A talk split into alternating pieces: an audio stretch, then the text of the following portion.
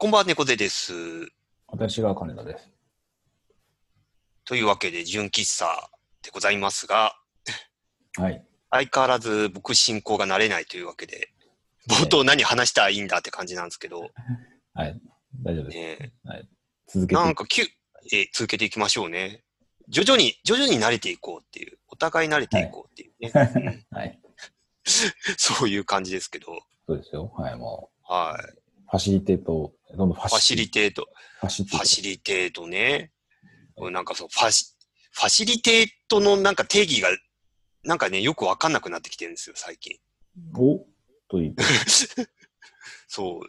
そう、ファシリテーターと呼ばれる方は何をファシリテートしているのかみたいな。うーん、うん。うん。なんか、え、わかんない。司会進行役っていうイメージなんですけど。うん。基本はなんかそういう感じなのかなっていう。まあ、なんかその発言を促したり、こう、うんなんか場をこう、うまく目的の方向に進行させるみたいな、なんか意味合いで捉えているんですけど、うん。うんうんうん。な、なんかね、そううん。。で、結構、そそう、なんか、ファシリテートとかファシリテーターって言葉を結構、なんか目にしたり耳にしたりするんで、うんうんうん。これ、多分自分の理解で合ってるよね、みたいな感覚になることがたまにうんうんうん。ああったりなかったり。だからさんま御殿みたいなもんでしょ？ああ、あれもファシリテートなのか。さんま御殿の屋さんまで。うん、うん。こう人がいいたのを、うん、で、ああ、そうかーっつって聞いて、で、大久保さんはどう？みたいな感じで、うん、って、うん、で、それずって受けて、なんか、うん、ヒャッヒャッヒャッと笑いつつ、うん、俺もこの間なっつって自分の話で落とすみたいな。うん、結局一番美味しいのは自分みたいな。みたいな。そそうう。いう、そういうやり方。あれはそう、あれはそういうやり方です。うん。なん、なんでしょうね、その、まあ別になんかそういう経験したわけではないですけど、うんなんかその、別にその、ファシリテーターって別にサンマのことを指してるわけではないよねっていうのがちょっとあって、うんうんうん。あの、軽、軽妙なトークで、こう、なんか、そのゲストたちの、うん。あの、お、面白いエピソードを引き出し、場を盛り上げ、ああ、楽しかったねで、こう、まとめていくのが。ファシリテーターではないっていう。というと？違うか。うん、あ、で、あるならどういう、あ違うっていうことをまず定義したい。うーん。ではないよねっていう、その、多分、なんというかうん、なんかし、なんかし、えー業務的なところで必要なはいアイディア出しだとか、うんうんなんか話し合いみたいな場があって、ただその場でどうしても、こう、テーブルについてしまうと、なかなか発言が上がってこなかった、アイデアが出てこなかったりするところを、うまく発言を促したり、うんあの、フォローしたり、何かこうヒントみたいなものを場に与えたりして、発言を引き出して、うんで、最終的にはやっぱりそこの場のゴールがあるわけなので、そこのゴールに向けて、最終的には着地をうまくさせてあげるっていうはい。ことなのかな。はいた果たして、果たしてその定義でいいのかっていうのも若干怪しい。うん。なんかそこの言いたいことを言える人と、うん。言えないポイズンな人と、うん。やっぱそこで分かれてしまうので、うん。そこをうまくこう平均化させるっていうイメージはうーん。ありますけどね。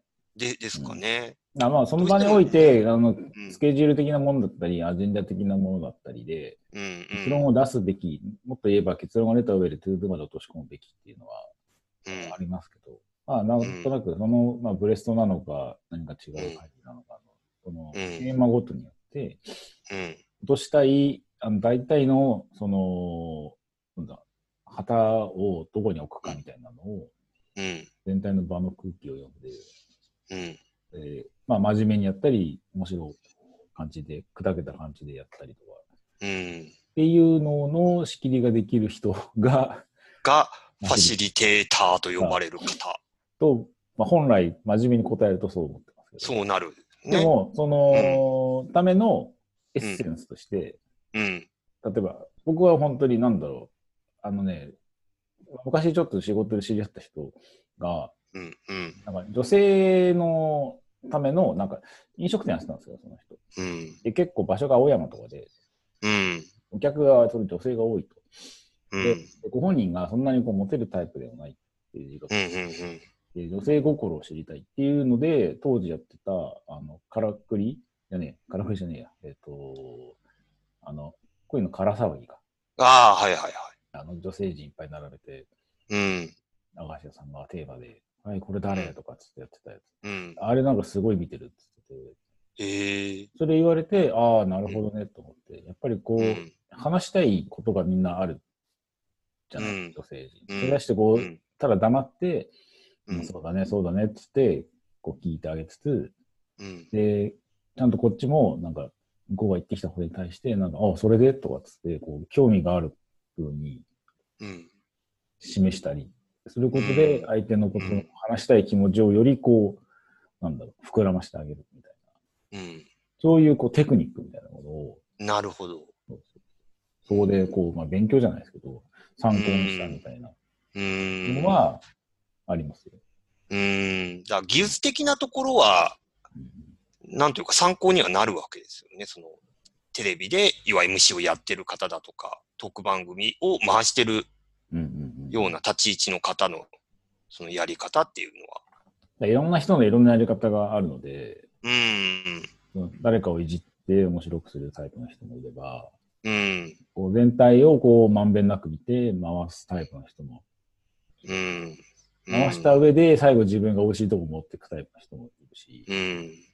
で、なんか決め台詞的なことをなんか言いたがるんだけど、うん。結局普通のこと言ってるだけだよねっていう宮迫みたいなタイプとか。いるので、はいはいはい。そういうこういろんな人のいろんなタイプをうん。こう見てみると、そういう視界目線で見てみると結構また違ったうーん。あるので、コレさんはどういうタイプのファシリテートをしてきたのか。ねえ。なんだろう。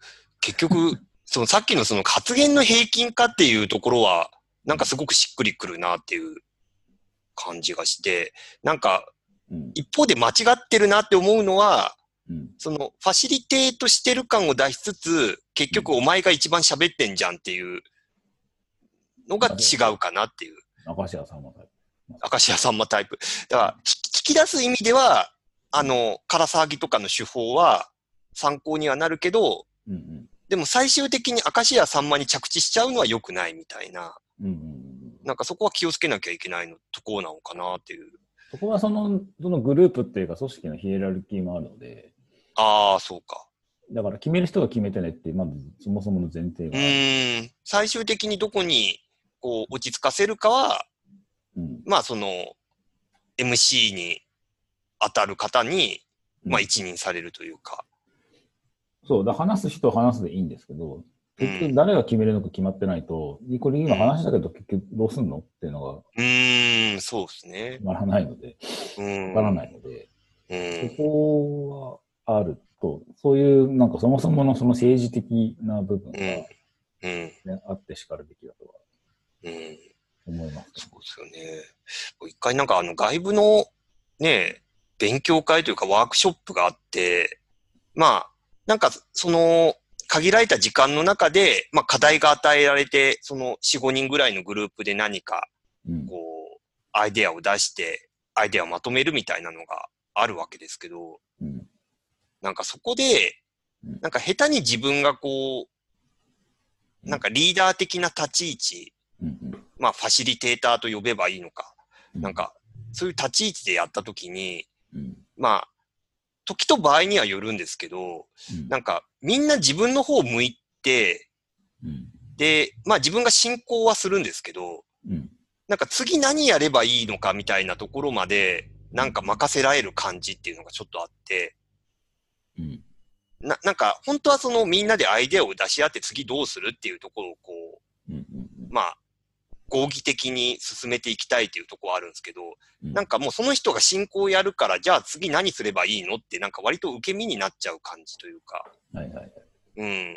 自分はなんか、求められれば発言するけどっていうモードになっちゃうと結構厄介だなっていうのがあって、うん。なんかそこのこうさじ加減、変に仕切りすぎると、うん。うんなんか参加してる人が受け身になっちゃうし、うんうんなんかそこをこう、なんかね、空気を読んで、うん。なんか押したり引いたりっていうのをしないといけないのかなっていうそのれはでもまあ、まさにウォーターフォールとアジャイルみたいなもんで、うん。自分から率先してそのタスクに対してコミットしていくっていうのが本来アジャイルの理想、うん。理想うん。ではある。じゃないですか。でも決める人が決めて、それに対してトゥードが落とし込まれ、あなたやってね、うん。割り振られてうんいくっていうのは、まあ、ざっくり、定義としてはずれるかもしれないですけど、まあ、うん。ウォーターフォール的な、うん。ね、オペレーションになるっていううん。話である。まあ、どっまあ、スピードなのか目的なのか、やりがいなのか、いろいろこう、いうん。うん。ろいろ織り交ざま、織り交ざってやるっていくもんだと思う。うん。何が良くて何が悪いっていう話でもではなくて、うん。違うのでね。うん。まあ、スピードを求めるんだったら、決める人が決めてやってうるん。のが一番早い。前もってそこの合意が取れてるかどうかっていうことなのか。ううんやっぱ設計なんじゃないですかね、元の。っうん、っていうことか。ええていうのを、はい、うん。あの、猫背さんにどんどん走ってもらえると。走ってもらうんですね。ここで言葉がまたおファシリ新たなこと。おファシ、おファシリね。いただきたい。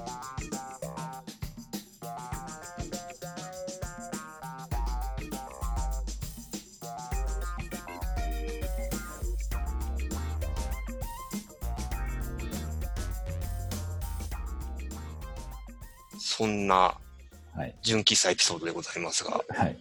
はい。冒頭からね、うん。そうです。新たな成長を。はい。新たな成長をね。うん。今週なんか気になったことありました？なんか。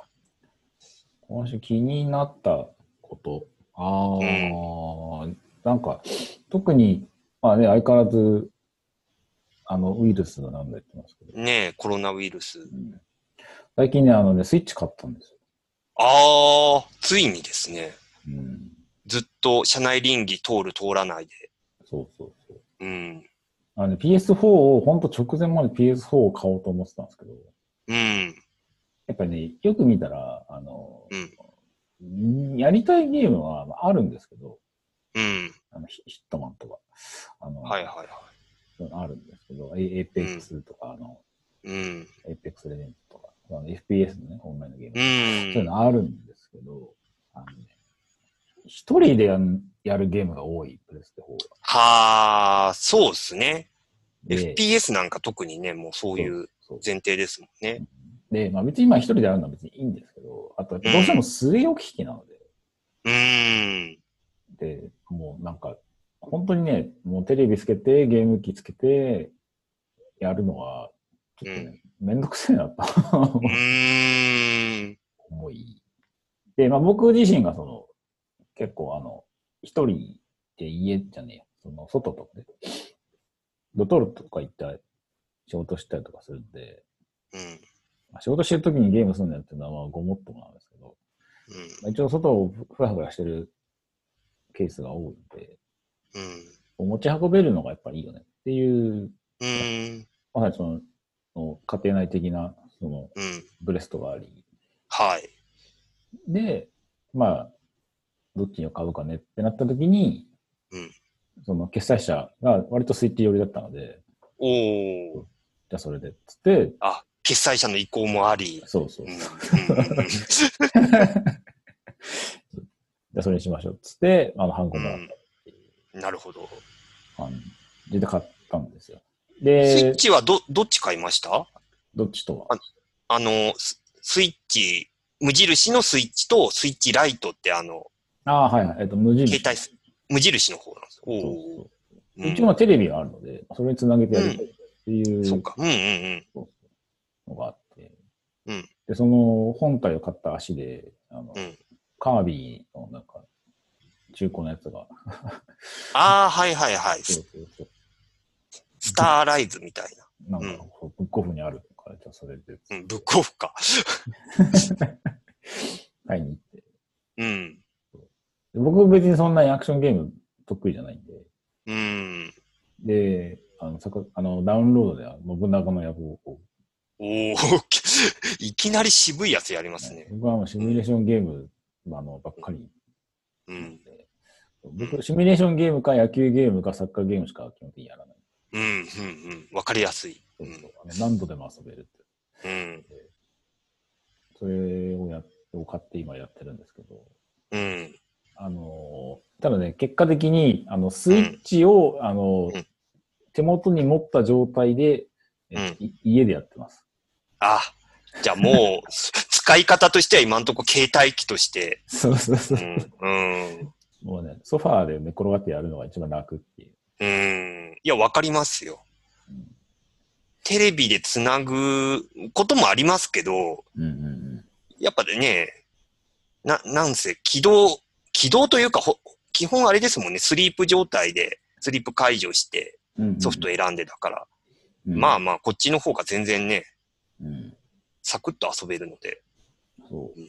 なんかその辺、こう、アクセスの、まあ、UI、UX みたいなものは、うん。やっぱりあるなと思って。うん。うん。もう今時、今時って言い方よくないけど、そのテレビつけて、もうゲーム機起動して、うんあの、。ロゴマーク出て、じゃーんとか、あの、待ってるの本当アホらしいなとか。うん。本当に、あの、ある程度の画面でもう手元に持ってやりたい時にサクってやれるっていう方が。うん。まあ、それでも昔からそうだゲームボーイとか、うん。ね、あの、ビートとか、ありましたけど、まあ当然ソフトの力もあるので、なんとうなくん。うーん、まあ今今ではね、うんあやっぱりもう今、生活リズム的に、こっちの方が、もう合ってるんだろうなっていう、うん。うん感じたところですね。まあ、別にビータでももう、信長の野望はあったはずなんですけど、うん。まあ、ビータはね、もう生産が止まっちゃってるのでね、そうちょっと、うん。今買うのはちょっとタイミング的には。ね、うんう、ん。だったんですよね。まあ、その辺のこう、まあ、ててれこな感じはあり。うんうんその自分の生活リズムにゲーム機をこう合わせるっていう、うん。割とあんまり判断なかったので、い意外と結果的に、あ、これ結構合ってんだとかっていうん。しました。そうか、最終的にはスイッチだったんですね。スイッチですね。まあ結局ハイブリッドなんですよね。持ち歩けるし、テうレビしっていう。うんうん。そこは良かったかもしれない。だ大画面でカービィやり、うん。そうちっちゃい画面で信長の野望。信長をやる。なんか信長の方が大画面の方合いそうですけどね。ああ、って思うじゃないですか。うん、情報量多そそう情報量は多いんですけど、意外と、うんあの、ひ引きになると、う。うん。どこでどんな戦あの戦争やってるのかね、意外と把握しづらいんです。ええあ、それはもう手元で見た方が、そそうか。う。そう、手元で、まあ、ズームとかうん。できるので、そっちで見た方が、うんあの把握は。うん。なんか大画面で見てると、逆にへ中途半端に画面をこう引こうとしがちなので、うん。そうするとなんかね、わけわかんないところでいきなりなんか戦争始まってて、みたいなうん。ことでなんか割となりがち。うん。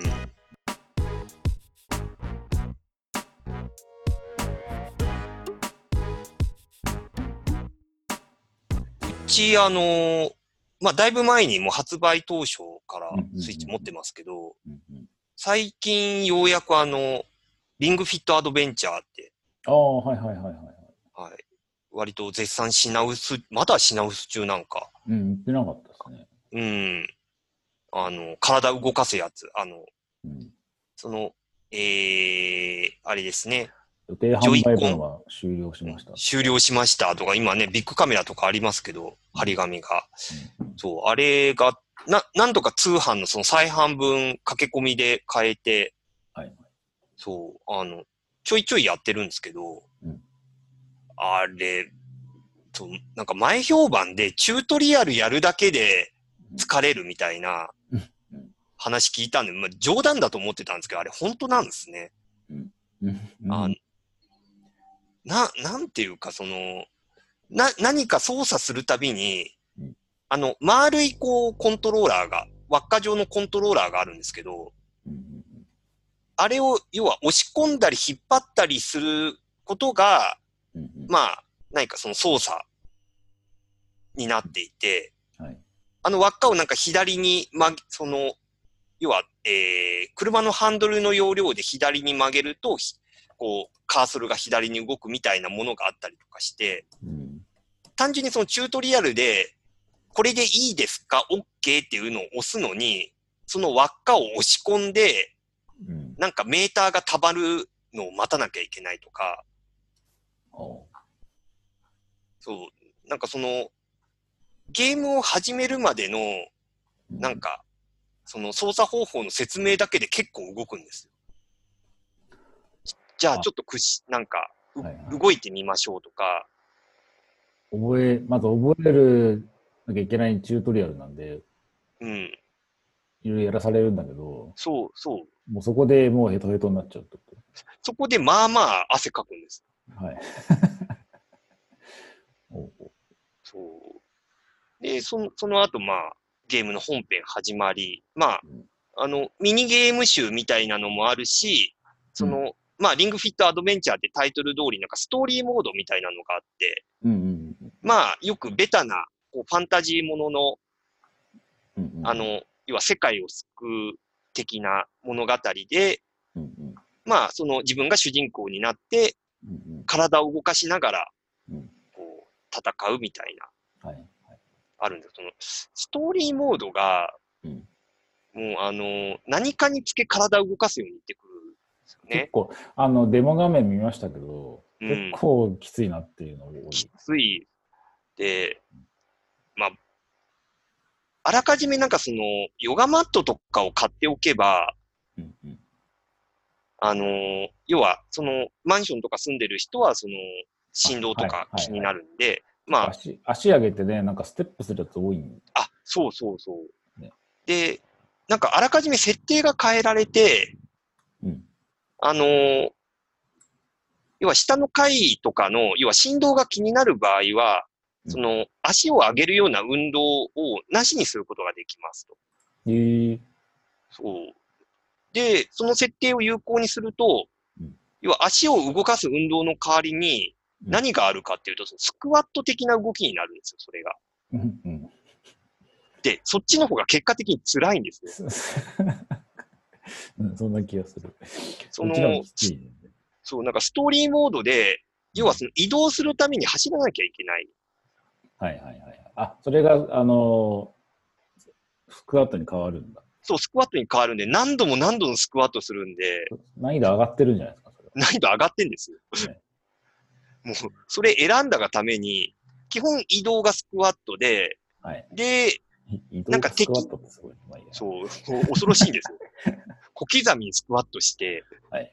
で、敵に遭遇すると、うんうん要はなんか、往年の RPG みたいな戦闘画面みたいになってう、んうんうんただ戦うのに、その呪文とかではなくて、なんかトレーニングメニューがバーって並んでて、で。どれにしますかみたいな。どうぞでと、なぜかトレーニングをすると相手にダメージがいくってよくわかんないし。そうそう。あの、よくわからない世界観なんです。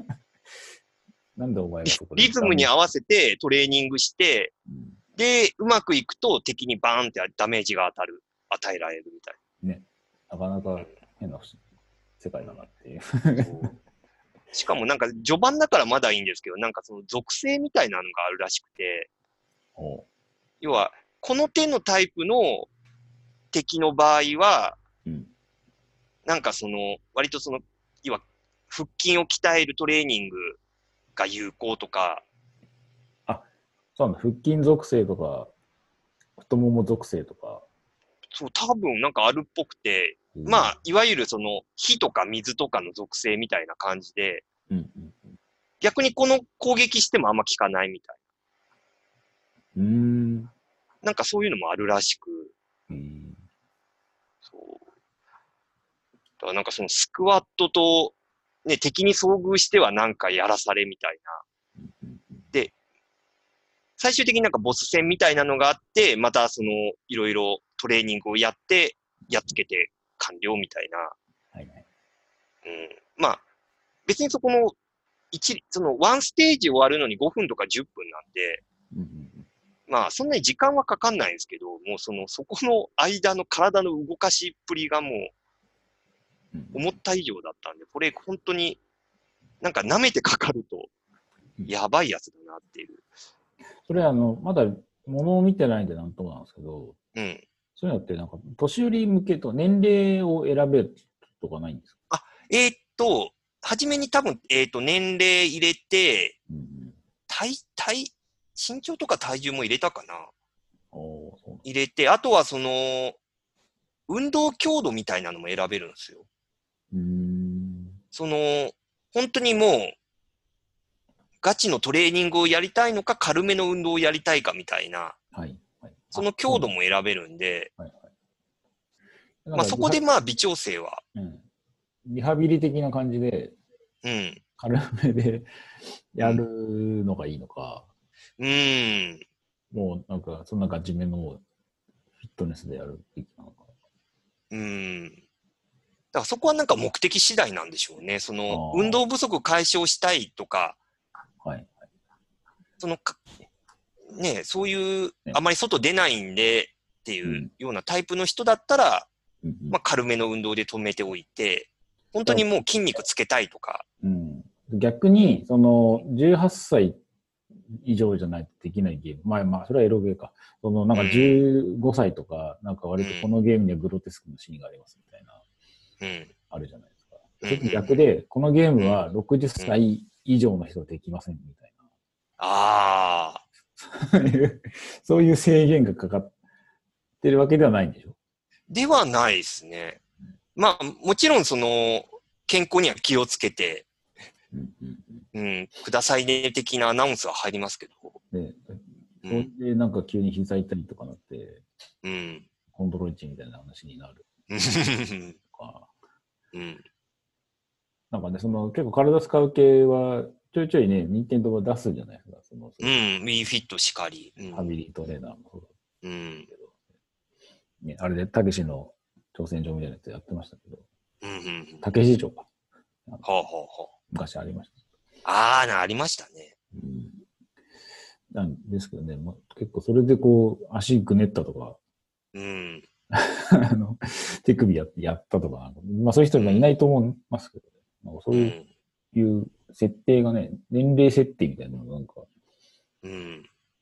ちゃんとできないと怖くねとか思っちゃそそうですね。まあ、ちょっとそこの上限みたいなのはね、う。うん。なんか、一応参考でも示してもらえるとね、いいのかも。そうそう。うん、逆、年長制限みたいうん。な必要な気がする、ねえ。しましたけど。そうそうそう。我が家は今リングフィットやって、そう、本当はポケモン買いたいんですけど、はい。うん、まあ、ポケモンやる時間があるんだったら結婚式の準備しろっていうね、感じがありますんで、はい。え別にどんどん、ああ、できないか、なかなか。ポケモン僕あんまやったことないから。うん。あれでもポケモン GO とあれ連動してるんでしたっけ？えー、今回のは連動してない、あ、してないんだ。ないです。うん。ちょっと誰前に出たやつはなんか、もうん持っていけるみ、なんか連動して持っていけるみたいなのあったあ、そうけど、うん。まあ、ゲットしたポケモンで、うんウェディングプランナーの無茶な、ほあのほいろいろこう条件乗せてくるから、それをこう倒していくみたいな、そういうう。。多分、そんなモードあったんですか？ね、どんどん見積もりがどんどん膨らんでいくので、ちゃんとえいるいらない、一方でね。そうそうそういるいらないのしっかりとした選別はやっぱ必要になる。うん。ねそうですね。そこのね、冷静な判断がね、ね求められますんで。ねうん。まあ、まあ、周りでもやってる人いますけどね。ねえ。そう、結構、あれですよね。こう、自分の年代ぐらいでも普通にやってる人いるんで、うんうん。そうなんね。もはやもう子供、その、小学生とかのだけのものではないんだな、みたいなのは。うんうんうん。うんその、フィなんだっけ、フィットネスのやつ？ああ、リングフィット。はい。。はね、ちょっとうちもちょっと購入は検討中。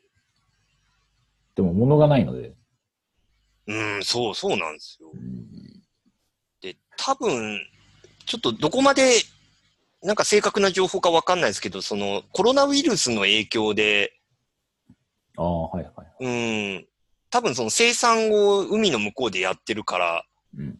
なんかそれもあって、なおさら遅れてるっていう話も。あ、そうか。なんかスイッチもそうらしいですね。